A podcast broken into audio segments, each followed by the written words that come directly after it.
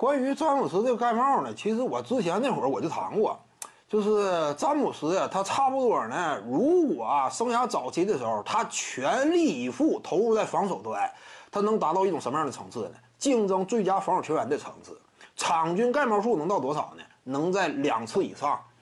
有些观众可能说，一听啊，一个锋线球员场均盖帽两次以上，这不夸张吗？不夸张。一是什么？看没看到早年间特雷西麦格雷迪呀，在猛龙那个时期，他打的位置说白了有点蓝领化。那会儿他不是真正的球星，在他表哥呀文斯卡特的哎这样一种羽翼之下，怎么说掩藏了锋芒？那会儿他更多在防守端呢扮演一道尖兵，场均盖帽数就达到一点九次。你要了解，那是年轻时候麦迪呀。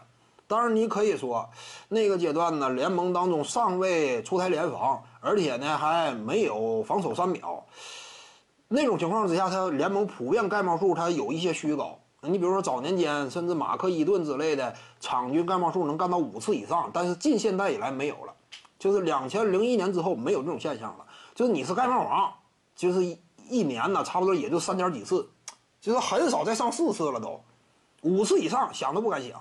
这是新的时期，但是你就算说参考新的时期，德文维德巅峰期的时候，场均盖帽数是一点三个。德文维德被认为是在后卫线上盖帽能力非常强的一位球员嘛。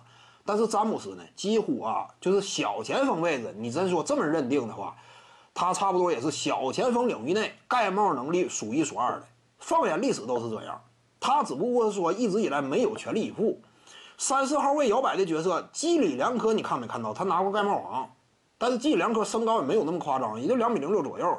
基础的身体天赋啊，跑跳能力啊，以及盖帽方面的嗅觉呀，詹姆斯呢，不见得比他差太多。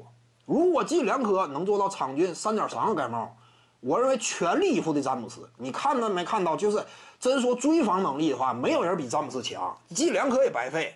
追防能力，而且真说詹姆斯全神贯注，我就等着协防封盖的话，保护篮筐的话，两次以上一点不夸张。詹姆斯就具备这种能力，全力以赴的话，场均封盖数两次以上没有问题。徐静宇的八堂表达课在喜马拉雅平台已经同步上线了，在专辑页面下您就可以找到它了。